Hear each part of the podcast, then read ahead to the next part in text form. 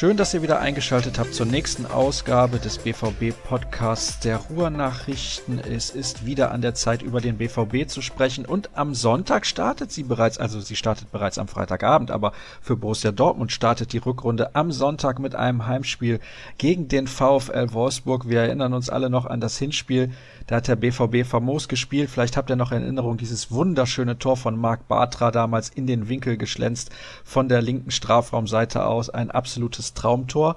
Aber seitdem hat sich einiges geändert bei Schwarz-Gelb. Und was sich vor allem in den letzten Tagen getan hat, das bespreche ich mit Dirk Krampe. Hallo Dirk. Hallo, ja, hallo zusammen. Du bist ein bisschen angeschlagen, ein bisschen krank, höre ich. Genau, mich hat es im Trainingslager erwischt, allerdings deutlich vor der Mannschaft. Also es hat auch nichts mit Magen-Darm zu tun, ganz normaler Virusinfekt, das heißt normal, Virusinfekt. Und bin jetzt auch zu Hause und krankgeschrieben, werde auch nicht im Stadion sein. Denn das Ganze ist ziemlich hartnäckig und geht jetzt so langsam erst aufwärts leider. Umso schöner, dass du mir zur Verfügung stehst, um mit mir ein wenig über Marbella zu sprechen. Ja, du hast gerade schon gesagt, die Mannschaft hat es natürlich auch erwischt. Dann gab es zwei Testspiele, dann gab es unglaublichen Regen, dann wurde das Trainingslager kurzerhand abgebrochen. Wenn man das irgendwie zusammenfasst, könnte man denken, mein Gott, da lief alles schief, was schief laufen kann, zumal Marcel Schmelzer und Rafael Guerrero auch noch verletzt sind. Es fallen also beide Linksverteidiger aus. Na, wunderbar.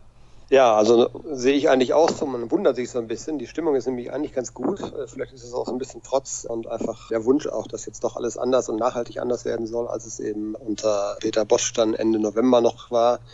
Und der zarte Aufwärtstrend, den es ja gegeben hat, dann unter Peter Stöger mit zwei wichtigen Siegen in der Bundesliga, den möchte man natürlich unbedingt fortsetzen. Und ja, vielleicht macht man das dann einfach so, dass man sagt, wir lassen jetzt gar keine schlechte Laune hier zu und aufkommen. Aber wie du schon gesagt hast, die ganzen Parameter aus, äh, aus Spanien, die waren eigentlich nicht so schön. Es konnte eigentlich sehr, sehr wenig gemeinsam trainiert werden mit vielen Leuten.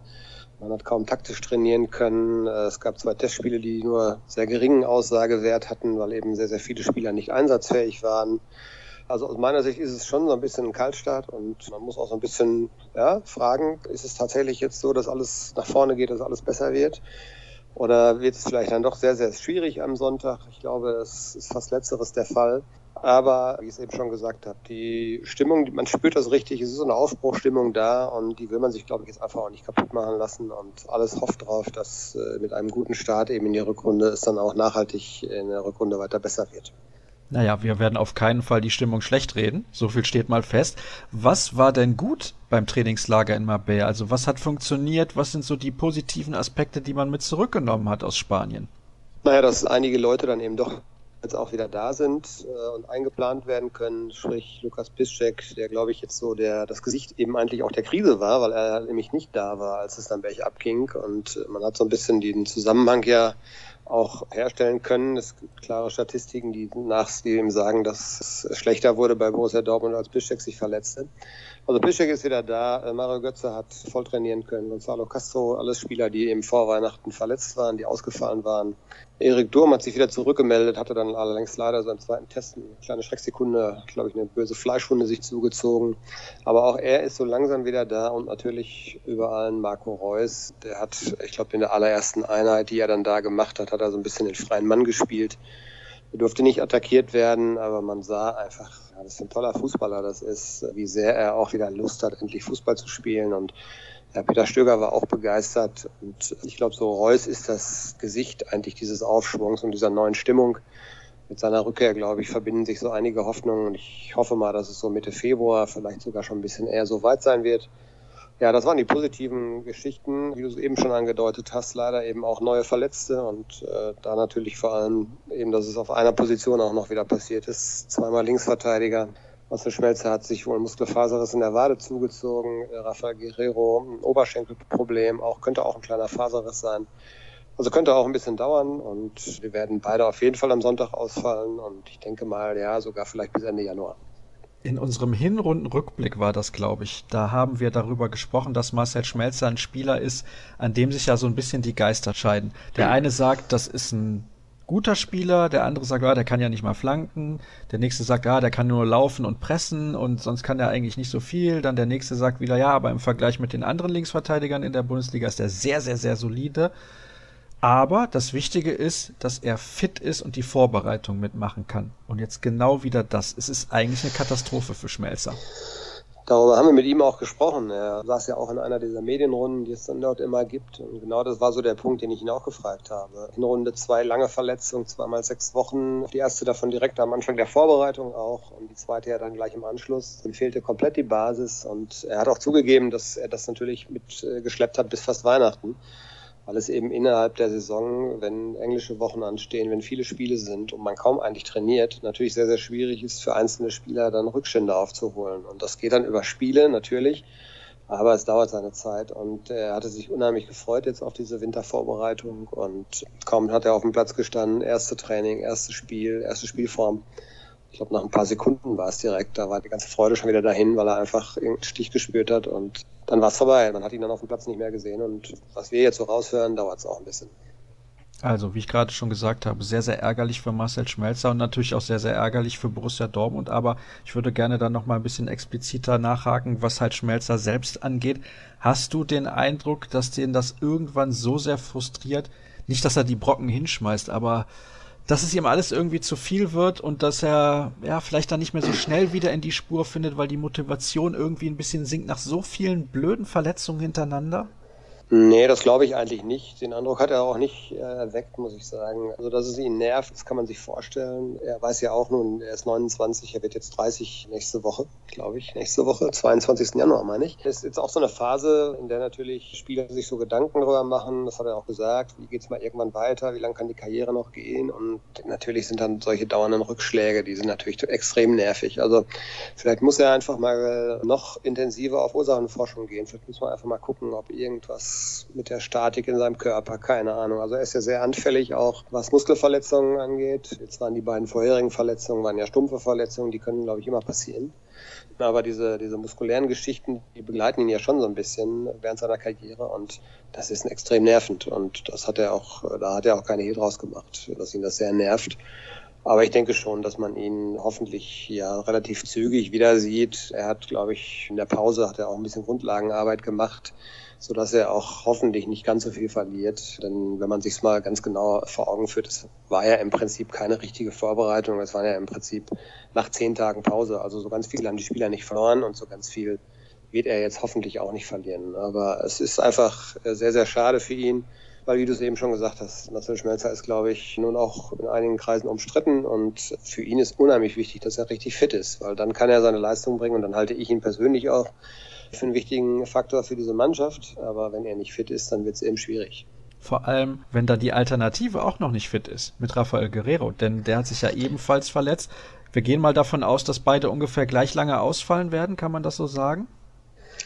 Ja, das ist ja mittlerweile Masche so ein bisschen beim BVB, dass man das gar nicht mehr so exakt kommuniziert. Wahrscheinlich, weil man sich so ein bisschen die Nachfragen ersparen möchte. Wann kommt der Spieler denn zurück? Warum ist es noch nicht so weit? Und ihr hattet doch gesagt, es dauert nur drei Wochen. Warum dauert es jetzt länger? Ich weiß zumindest keinen anderen Grund. Man weiß also gar nicht offiziell, was Guerrero hat. Aber ich habe ja mit Michael Zorg sprechen können im Trainingslager und er hat angedeutet, dass es sich wohl auch um einen kleinen Faserriss handelt und damit kann man davon ausgehen, wird das so zwei, drei Wochen auf jeden Fall dauern. Dann sind wir im Februar und das ist ja der Zeitpunkt, an dem dann auch Schmelzer zurückkommen müsste. Mhm. Also, dann haben wir natürlich das Problem, wer spielt auf der Linksverteidigerposition? Oder gibt es da eventuell Alternativen, was die Taktik angeht, wenn man vielleicht dann auf Dreierkette wieder umstellen würde, dann muss nicht Sagadu auf der linken Seite spielen. Das kann er aber nur sehr beschränkt. Nee, Sagadu werden wir da nicht sehen. Da hat sich Peter Stöger ziemlich eindeutig mal geäußert. Er sieht ihn als Innenverteidiger. Es gibt eben die zwei Varianten. Die eine ist Jeremy Toljan, Dadurch, dass Piszczek wieder einsatzfähig ist, wäre er frei für die linke Seite, könnte dort spielen. Ich glaube, das ist die Variante, die wir sehen werden.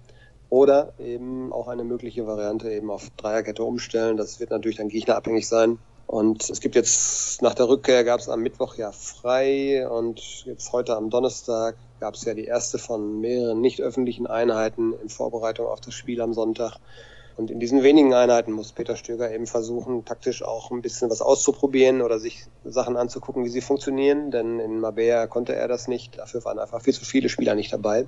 Und es ist ja absichtlich auch jetzt nicht öffentliche Trainingseinheiten sind ja ausgerufen worden, weil Stöger eben noch einiges ausprobieren wird. Also da können wir mal gespannt sein, wie er das lösen wird am Sonntag. Toljan ist, glaube ich, die naheliegende Variante, weil dann braucht man hinten eigentlich mehr gar nichts zu verändern. Ne? Dann wäre es ja relativ einfach. Ihr merkt schon, liebe Hörer, wir springen von einem Thema zum anderen, aber es ist halt so, denn der Ausblick auf Wolfsburg, der sollte eigentlich am Ende der Sendung erfolgen. Da werden wir gleich noch ein bisschen genauer drauf schauen, ist ja ganz klar. Übrigens, es gab ja zwei Testspiele im Trainingslager, einmal ein 2 zu 0 Sieg gegen Fortuna Düsseldorf und einmal ein 3 zu 2 Erfolg gegen Sulte Waregem aus Belgien. Misst du der Bedeutung von Testspielen extrem viel bei, weil ehrlich gesagt, für mich haben die sehr wenig Bedeutung. Nee, in diesem Fall jetzt auch nicht. Ich glaube, in der Sommervorbereitung muss man da ein bisschen differenzieren. Da gibt es ja auch eine stetige Steigerung, was Qualität des Gegners wahrscheinlich angeht und eben auch was dann die Bedeutung im Hinblick aufs erste Pflichtspiel angeht. Da wird man dann so gegen Ende einer Vorbereitung wird man sicherlich auch mehr herauslesen können aus solchen Spielen. Also diese beiden, salopp gesagt, waren für die Tonne. Im ersten, da haben sie relativ hart trainiert vorher. Äh, da merkte man, wie schwer ihnen allen gefallen ist, sich überhaupt zu bewegen. Und das war, da war viel zu wenig Tempo. Und da hat Stöger ja auch noch auf eben diese ganzen äh, Rückkehrer verzichtet. Das zweite Testspiel wäre, glaube ich, schon so ein mehr so eine Härtetest gewesen oder als, ist als solcher geplant gewesen. Ja gut, da musste er dann irgendwie, ich glaube, neun Profis waren es dann am Ende, die nicht mitspielen konnten und einige waren noch verletzt. Also das war dann ja auch eine Truppe, die sich fast von alleine aufgestellt hat. Einige mussten durchspielen, wo Stöger wahrscheinlich gar nicht geplant hatte, dass sie durchspielen. Sie mussten zwei Torhüter aus Deutschland einfliegen, weil alle anderen der Torhüter erkrankt waren. Also das war ein Muster ohne Wert. Das darf man, glaube ich, überhaupt nicht überbewerten und überhaupt gar nicht bewerten am besten. Denn äh, das Einzige, was ich vielleicht so herauslese, dass Aubameyang das Tore schießen noch nicht verlernt hat. Alles andere, ja, und es sah ganz gut aus bei denen, die dann eben zurückkamen, so wie Götze oder, oder Piszczek oder so. Das war ganz in Ordnung. Aber das ist natürlich überhaupt kein Indiz jetzt, wie es am Sonntag laufen wird. Sollen wir das Thema Trainingslager dann an der Stelle abschließen?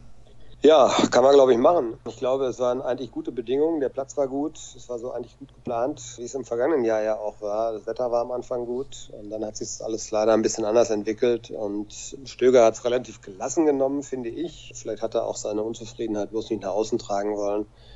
Denn es ist ja schon so eine pikante Geschichte, wenn du nur so kurze Zeit hast und da ja eigentlich auch viel geplant hast und dann aber, ja, ich sag mal, weniger als 50 Prozent umsetzen kannst das ist schon bitter, aber er ist uns jetzt insgesamt auch noch nicht so aufgefallen als Trainer, der lamentiert und nörgelt, sondern der nimmt das dann einfach so hin. Das ist sehr wohltuend und es hat er diesmal auch so gemacht. Und wir werden sehen, ich glaube auch bei anderen Vereinen ist die Vorbereitung sicherlich jetzt nicht komplett rund gelaufen. Von daher ist er mit dem Problem da sicherlich auch nicht alleine. Am Ende des Tages zählt nur ein Sieg gegen Wolfsburg. Da ist egal, wie die Vorbereitung gelaufen ist. Dann ist egal, wie alles andere war, ganz genau. Kommen wir zu den Hörerfragen und da geht es natürlich unter anderem um Personalien. Andreas würde gerne wissen, ob der BVB noch einen Spieler in diesem Winter verpflichten wird. Ja, das ist eine schwierige Frage. Ich habe eben ja schon gesagt, ich habe mit Michael Zorc gesprochen und wer könnte darüber besser Auskunft geben? Natürlich hält sich die Auskunftsfreude darüber ein bisschen in Grenzen. Das muss man dann, glaube ich, auch aus seiner Sicht verstehen. Also was ich raushören konnte, war, dass es sehr, sehr schwierig ist, dass man sich auf keinen Fall jetzt treiben lassen möchte, zum Beispiel was diese personale Innenverteidiger Manuel Akanji aus, aus Basel angeht. Ich glaube, man hat Basel deutlich zu verstehen gegeben, dass man mit dem, was dort gefordert ist, nicht einverstanden ist, dass man dann auch Abstand nimmt. Und auf der anderen Seite muss, glaube ich, auch ein bisschen Bewegung auf der, auf der Abgabeseite kommen, denn Borussia Dortmunds Kader ist relativ groß vielleicht sogar zu groß. Auf jeden Fall muss man gucken, dass man auch ein bisschen Platz schafft im Etat. Denn dadurch, dass man in der Champions League ausgeschieden ist, dadurch, dass man aus dem Pokal ausgeschieden ist, fehlen einem natürlich auch Einnahmen und die Mannschaft ist nicht billig. Das sollte jeder, glaube ich, auch bedenken. Und man will ja auf keinen Fall, das ist ja ein ungeschriebenes Gesetz in Dortmund, man will nicht mehr Geld ausgeben, als man eingenommen hat oder einnimmt oder auf, der, auf dem Konto hat. Natürlich schlummern da noch so ein paar Millionchen von Dembele, das ist allen bekannt, aber auch eben den Vereinen, die man ansprechen muss, wenn man mögliche Neuzugänge verpflichten möchte. Und das ist, glaube ich, so ein bisschen der Spagat. Und es könnte gut sein, dass gar nichts passiert. Das ist tatsächlich so. Aber ich denke mal, es wird auch zumindest noch so auf so ein paar Leihgeschäfte vielleicht hinauslaufen. Also da gibt es ja auch noch so ein, zwei Kandidaten, die dann vielleicht woanders Spielpraxis sammeln müssten, so wie Alex Isak zum Beispiel. Ja, aber was Neuzugänge angeht, ich würde mir keine allzu großen Hoffnungen machen. Aha, das ist ja schon mal eine Aussage. Und wo du Alexander Isak gerade angesprochen hast, es gibt Medien, die vermelden schon, dass er zunächst an den FSV Mainz 05 ausgeliehen wird. Wahrscheinlich ist es ja dann wie immer, wir beenden unsere Aufzeichnung und dann wird es offiziell. Daher machen wir das jetzt mal so. Denkst du, Mainz ist eine gute Adresse für Isak? Ja, das kommt darauf an, was er selber, was er selber möchte. Also er kennt sich ja jetzt so ein bisschen zumindest schon mal in Deutschland aus. Von daher wäre es vielleicht ganz sinnvoll, wenn er jetzt nicht, ich sag mal beispielsweise nach Spanien zu einem Zweitligisten oder zu einem unterklassigen Erstligisten oder sowas gehen würde. Also wieder ein neues Land, wieder eine neue Sprache. Von daher wäre es vielleicht sinnvoll, in Deutschland zu bleiben, da er hier jetzt ja ein Jahr ist. Er ist aber, glaube ich, wirklich der Kandidat, wo am ehesten was passieren kann. Denn das hat Michael Zorg auch so ganz klar formuliert. Er hat echt Pech, dass eben so ein Spieler wie Aubameyang vor ihm ist, der ja auch kaum verletzt ist und der eigentlich genug Power hat, um immer durchzuspielen. Und von daher hat er nicht die Spielzeit, die er braucht in seinem Alter. Und wenn es Sinn macht, äh, so hat Zorg es formuliert, wenn der Spieler es eben auch wünscht, dann könnte da sein, dass er sich da was tut. Und Mainz ist, glaube ich, eine ganz gute Adresse wo Spieler sich auch weiterentwickeln können, äh, auch wenn er da natürlich den Standplatz auch nicht sicher hat. Aber ähm, ich glaube schon, dass Isaac versuchen wird, irgendwo beim Erstligisten unterzukommen. Und da wäre Mainz sicherlich keine schlechte Adresse. Das ist in der Tat so. Mainz ist eigentlich auch ein ganz sympathischer Club und du hast es gerade schon gesagt, die bilden in der Regel junge Spieler aus, die haben halt dort die Gelegenheit auch zu spielen und das wäre für Isaac, glaube ich, das Allerwichtigste, dass er eben auch spielen kann. Wenn du den dann immer nur in den letzten zehn Minuten einwechselst, kann natürlich in Mainz auch passieren, je nachdem, wie er sich da zurechtfindet weiß ich nicht, ob so eine Leihe so viel Sinn macht. Vielleicht wäre ein ambitionierter Zweitligist die bessere Alternative gewesen. Aber das ist nur meine persönliche Meinung, müssen wir natürlich dann auch abwarten. Zu Akanji hast du gerade schon was gesagt, deswegen können wir die Frage überspringen. Gibt es eigentlich ein Update zur Verletzung von Maximilian Philipp, würde Patrick gerne wissen. Da sind wir auch schon hinterher, natürlich, logischerweise. Das gibt es offiziell nicht. Es äh, gibt die Erstdiagnose, die erste Diagnose, die damals offiziell mitgeteilt worden ist, Beteiligung der Kniescheibe, hieß es da, glaube ich. Ich habe die genaue Formulierung jetzt nicht mehr im Kopf. Also man hat bei Instagram gesehen, dass er schon so einige Stabilisationsübungen macht, dass er also schon offensichtlich in der Reha ist. Er war aber nicht mit in Mabea. Und ich befürchte, dass wir ihn in dieser Saison nicht mehr sehen werden. Was genau er eigentlich hat, auch da Borussia Dortmund kommuniziert es nicht und ja, müssen wir uns jetzt erstmal mit zufrieden geben. Wir versuchen natürlich so ein bisschen auf andere Wegen vielleicht noch an der Information ranzukommen, aber das ist im Moment ein bisschen schwierig. Klar ist aber, dass wir ihn auf jeden Fall lange nicht sehen werden. Sehr, sehr schade, denn wir hatten das zuletzt ja auch besprochen. Er hat sehr gute Leistungen gebracht, zumindest wenn man das an den Erwartungen misst, die man hatte, als er verpflichtet wurde. Die nächste Frage ja. handelt von Mo Dahut. Wie stehen denn die Chancen für ihn? Er war in den Testspielen ja nicht so schlecht. Jetzt haben wir eben gesagt, die Testspiele sagen nicht so viel aus, aber auch zuletzt haben wir über ihn gesprochen, dass er eigentlich ein Spieler ist, ja, Damals bei Gündogan war die Situation eine ähnliche. Das erste Halbjahr war sehr, sehr schwer. Dann kam er so langsam in Schwung und dann ist er richtig durchgestartet. Traust du das Dahut zu? Siehst du ähnlich großes Potenzial? Denn ich sage nach wie vor, Gündogan ist ein richtig, richtig guter Spieler. Ich bin mir nicht sicher, ob Dahut diese Qualität mitbringt.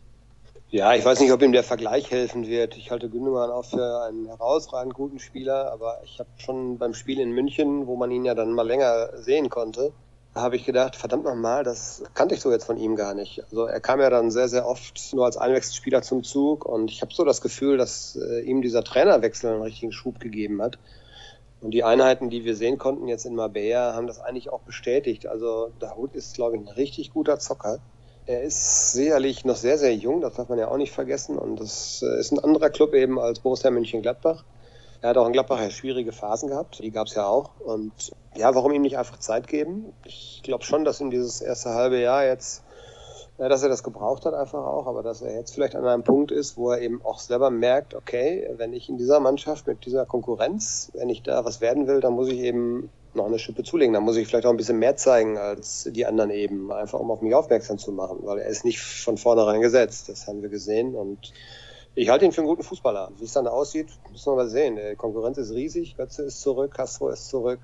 Kagawa könnte auf der Position spielen. Also es gibt zig Varianten, die da möglich sind. Und er muss sich, glaube ich, so ein bisschen hinten anstellen und deshalb vielleicht ein bisschen mehr zeigen als alle anderen, um ihm trotzdem seine Chance zu bekommen. Aber mal sehen, wie Stöger mit ihm plant. Ich bin gespannt. Wird schon ein sehr, sehr interessantes Halbjahr jetzt auch dann für Dahut werden. Auf jeden Fall, nicht nur für Dahut, auch für die gesamte Mannschaft. So viel steht fest. Dann haben wir ja. Noch weitere Fragen sind Abgänge wahrscheinlich jetzt im Winter, da haben wir auch schon was dazu gesagt. Isaac, da wird nochmal nachgefragt. Ja, den finden die Hörer allerdings sehr, sehr interessant. Dann eine Frage zu Jaden Sancho.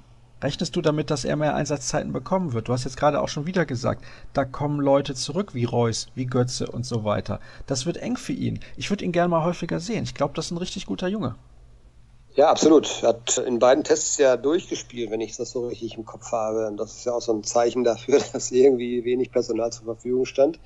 Er hatte gute Ansätze da. Also ich glaube auch ein richtig guter Kicker, aber man muss auch immer dann die Kirche im Dorf lassen. Auch der ist sehr, sehr jung er kommt in einen Verein, der sehr, sehr groß ist und ich glaube, man muss einfach auch gucken, dass diese Spieler ja relativ behutsam herangeführt werden müssen. Wenn man jetzt sieht, dass ein Christian Pulisic schon super lange bei Borussia Dortmund ist und ganz behutsam eigentlich aufgebaut worden ist und jetzt so richtig ja durchstartet.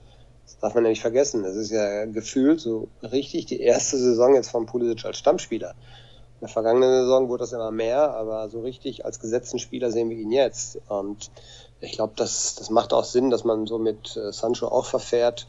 Er wird, denke ich mal, sporadisch seine Einsätze bekommen. Das hängt natürlich immer damit zusammen, wie sich die Personalsituation jetzt auf seiner Position dann entwickelt. Ja, äh, wenn man jetzt vielleicht eine andere Schüler noch abgibt, dann rückt er natürlich automatisch eine Stufe weiter nach vorne. Ja, aber ich warne immer so ein bisschen davor, dann 18-jährige Spieler gleich als Halsbringer zu sehen. Die sind alle gut, aber ja, das sind auch noch etliche andere, die haben schon 200 Bundesligaspiele mehr auf dem Buckel und die haben ein bisschen mehr Erfahrung und die stehen vielleicht noch einen Tacken jetzt vor ihm. Wir waren mit 18 ähnlich gut, Dirk, nur keiner hat über uns geschrieben. So sieht's aus, ja. Ja gut, damals war das ja auch ein bisschen anders. Da kann man ja noch nicht über die Leistungszentren. Heute sind die Spieler ja tatsächlich mit 18 sozusagen fertige Spieler, weil sie einfach sehr, sehr gut ausgebildet sind.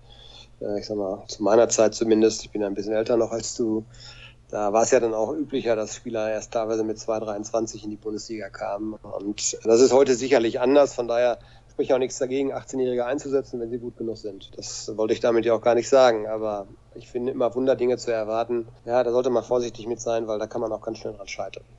Der absolute Spätstarter übrigens Jörg Heinrich, sowohl als Spieler als auch jetzt als Trainer. Sehr, sehr interessant übrigens.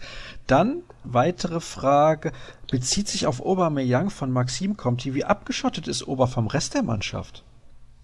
Ach, ich glaube, abgeschottet ist vielleicht ein bisschen zu dramatisch formuliert. Nur sind halt so, so viele Sachen jetzt vorgefallen in den vergangenen Monaten oder in den vergangenen Jahren auch schon, dass die Mannschaft natürlich oder die eins anderen Spieler natürlich schon ein bisschen dem Auge da hingucken und darauf achten, was, äh, was leistet er sich jetzt wieder, was passiert da gerade wieder. Ich glaube, dass man, da muss man, glaube ich, wirklich unterscheiden. Ober ist so ein kleiner Wanderparadiesvogel der Wandervogel nicht, der ist schon lange noch da. Paradiesvogel, der vielleicht manchmal mit der Pünktlichkeit nicht so genau nimmt, aber ich, was man ihm, glaube ich, wirklich nicht absprechen kann, ist Professionalität, wenn er auf dem Platz steht und wenn er auch im Training auf dem Platz steht. Also ich warne so ein bisschen davor, jetzt da ihn in so eine Schublade zu stecken, von wegen, der ist schwierig, mit dem kann keiner mehr, das, das glaube ich einfach auch nicht. Und ja, wenn man sieht, er kommt ja dann verspätet im Trainingslager an, macht dann im ersten Testspiel gleich wieder zwei Tore. Der weiß einfach, wo das Tor steht. Borussia Dortmund kann auf diese Tore nicht verzichten. Und ich würde auch jeden Fan, würde ich einfach mal bitten, das auch zu berücksichtigen, denn er ist sehr, sehr wichtig für diesen Verein. Und natürlich gibt es aber für ihn, und das ist ja genau der Punkt, um den es gerade geht, es gibt für ihn auch Regeln. Und jetzt diese Nummer wieder mit seinen Eltern oder mit seinem Vater und seinen beiden Brüdern im Trainingsquartier ja, ich weiß nicht, ob er einfach dann nicht drüber nachdenkt oder ob man ihn vielleicht auch mal ein bisschen mehr in die Hand nehmen muss, dass man darauf achtet, ey Ober, du weißt ja, ne, wir sind jetzt hier im Trainingslager und so weiter. Stöger hat es relativ gelassen genommen. Die Mannschaft, glaube ich, hat da schon irgendwie eine andere Meinung zu. Es gab ja dann auch ein paar äh, klare Worte vom Kapitän, auch wenn sie jetzt nicht ausdrücklich nur auf Ober bezogen waren. So waren sie, glaube ich, schon auch an ihn gerichtet so dass also klar ist, der ist so ein bisschen auf Bewährung sozusagen. Also man guckt genauer hin bei ihm, aber er hat sich sportlich bislang immer eigentlich tadellos verhalten. Das muss man auch mal respektieren und ja, wo Borussia Dortmund ohne seine Tore stehen würde, auch das kann sich ja jeder ausrechnen. Absolut, denn äh, dann sähe es überhaupt nicht gut aus, insbesondere in dieser Saison. Was haben wir denn noch? Eine letzte Frage. Gibt es schon Informationen zum Offensivplan des BVB? Die Testspiele waren wenig aussagekräftig. Wird es eher das Kloppsche Jagen des Balls oder eher Tuchelscher Ballbesitzfußball? Ja, vielleicht wird es ein Stögermix. Ja, dann nimmst du mir die Antwort ja fast schon vorne äh, aus dem Mund. ja, das ist sehr, sehr schwierig in der Tat zu sagen, weil wir konnten da in der Beziehung natürlich auch nicht viel sehen. Stöger ist ja eigentlich als jemand bekannt, der aus Kölner Zeit sehr, sehr auf Absicherung eben auch gesetzt hat. Ich glaube, das kann er nicht nur machen und er hat das auch schon mal so angedeutet. Er weiß, er weiß ja, dass er so herausragende Offensivspieler in Dortmund im Kader hat. Also er wird nicht eine Mauertaktik hier anwenden können, sondern Borussia Dortmund wird in sehr, sehr vielen Spielen, außer jetzt vielleicht in den internationalen oder wenn es gegen, gegen Bayern München geht, wird Borussia Dortmund die Mannschaft sein, die mehr Ballbesitz hat als der Gegner und da muss man eben auch was Gescheites draus, draus machen und mit, Anst mit anstellen mit dem Ball und ich glaube, wir werden schon so, ein, so, eine Art, ja, Thomas Tuchel hat ja auch auf Ballbesitz gesetzt und Stöger bringt eben dieses Element der Absicherung. Das ist schon ein paar Mal gefallen, diese, diese, diese Vokabel auch von wegen defensiver absichern, weniger Gegentore bekommen. Also da liegt schon so ein Schwerpunkt drauf, aber wir werden Borussia Dortmund trotzdem weiter auch offensiv nach vorne spielen sehen. Da bin ich ziemlich sicher. Der Gegner, wir haben es eben schon angesprochen, am kommenden Sonntag um 18 Uhr, ne? Ist richtig? 18 Uhr am Sonntag, genau ist der VfL Wolfsburg. Die Wolfsburger, die sind immer ein bisschen schwer zu greifen, finde ich. Die haben jetzt nun Mario Gomez auch abgegeben in der Winterpause an den VfB Stuttgart. Das hat sehr hohe Wellen geschlagen, dieser Transfer. Dann ist das eine Mannschaft, die ja seit der Amtsübernahme von Martin Schmidt als Trainer gefühlt nicht mehr gewinnen, aber auch nicht mehr verlieren kann. Die spielen fast immer nur unentschieden. Wie sind die einzuschätzen? Ja, sie sind auf jeden Fall schwerer einzuschätzen als eben im Hinspiel. Ich glaube, da haben sich sehr, sehr viele erschrocken, zumindest die, die wie wir nicht Wolfsburg jede Woche beobachtet haben, wie wehrlos und wie chancenlos die Mannschaft damals war, gegen natürlich auch einen BVB, der hervorragend gespielt hat. Aber da steckte der VfL, glaube ich, noch unübersehbar in so einem Prozess der, der Findung und des sich aneinander Gewöhnens. Viele neue Spieler. Ich glaube, die sind jetzt deutlich einen Schritt weiter. Auch wenn sie natürlich jetzt Gomez verloren haben, ist das, glaube ich, eine unbequeme Mannschaft. Und wie du es schon gesagt hast, die können ja kaum noch verlieren. Die spielen sehr, sehr oft unentschieden. Und das wäre natürlich ein Resultat, mit dem sie in Dortmund super gut leben könnten. Auf der anderen Seite für Dortmund dann, glaube ich, so ein kleiner Dämpfer. Ja? Also ich bin sehr, sehr gespannt, wie die auftreten auch, ob sie wirklich auch schon dann das Selbstvertrauen haben, um eben in Dortmund auch nach vorne zu spielen. Denn du kannst in Dortmund ja nicht auf 0-0 spielen. Das, das kriegt kaum eine Mannschaft hin. Sie werden also auch so ein bisschen was nach vorne versuchen müssen. Ich bin sehr, sehr gespannt, wie sie sich schlagen und ich sehe es nicht so ganz so eindeutig, dass es ein Selbstläufer wird, wie es im Hinspiel dann war. Also das wird schon ein schweres Spiel. Und es wird ein Spiel, das Borussia Dortmund am Ende aber trotzdem gewinnen wird? Ich habe jetzt gestern noch getippt. Muss ich gerade mal überlegen, was habe ich denn da getippt? Ich glaube 3-1 oder so. Also ich gehe schon davon aus, dass der BVB alles dran setzen wird, eben um diesen guten Start jetzt hinzukriegen. Weil das würde, glaube ich, dann nochmal so ein bisschen einen zusätzlichen Schub geben. Dann hätte man drei Bundesliga-Siege in Folge. Und man hätte vor allen Dingen die Gewissheit, dass es eben nicht so ein, so ein, kleines Strohfeuer war vor Weihnachten, sondern dass es auch nachhaltig nach oben gehen kann. Und ich glaube, die werden da alles dran setzen. Und wenn die Kranken hoffentlich hier alle wieder gesund sind und es von der Harmonie dann einfach so passt, von der Zusammensetzung der Mannschaft, von der Mischung, dass man eben gut aufeinander eingespielt ist und wenn man dann gut aus den Startlöchern kommt in dieser Partie, dann sollte es einen Sieg geben. Aber ich glaube, man darf sich jetzt nicht dran erinnern, wie das dann im August in Wolfsburg war, weil da hatte man relativ wenig Gegenwehr, da war man ja relativ klar überlegen und das war am Ende ein leichter Sieg. So leicht wird es sicherlich nicht. Davon ist nicht auszugehen, zumal damals Borussia Dortmund auch in einer sehr, sehr guten Form war, der Gegner in der schlechten Form. Jetzt hat sich das ein bisschen geändert, auch wenn Wolfsburg in der Tabelle noch relativ weit hinter Borussia Dortmund liegt. Dirk, da du ja auch ein bisschen angeschlagen bist, würde ich sagen, das war's für die aktuelle Ausgabe. Und natürlich auch danke an euch, dass ihr euch wieder beteiligt habt mit einigen interessanten Hörerfragen. Das hoffen wir, dass ihr das auch in Zukunft tun werdet. Wir sind natürlich dann nächste Woche logischerweise für euch da, um unter anderem auf das Spiel gegen Wolfsburg zurückzublicken. Und alle weiteren Informationen gibt es wie immer bei Twitter beispielsweise unter rnbvb. Dort findet ihr Dirk Krampe unter Dirk Krampe, mich unter Sascha und unter ruhrnachrichten.de findet ihr alles weitere. Dann sage ich danke fürs Zuhören und bis nächste Woche. Dann schönen Start in die Rückrunde wünsche ich euch. Ja, bis nächste Woche. Tschüss.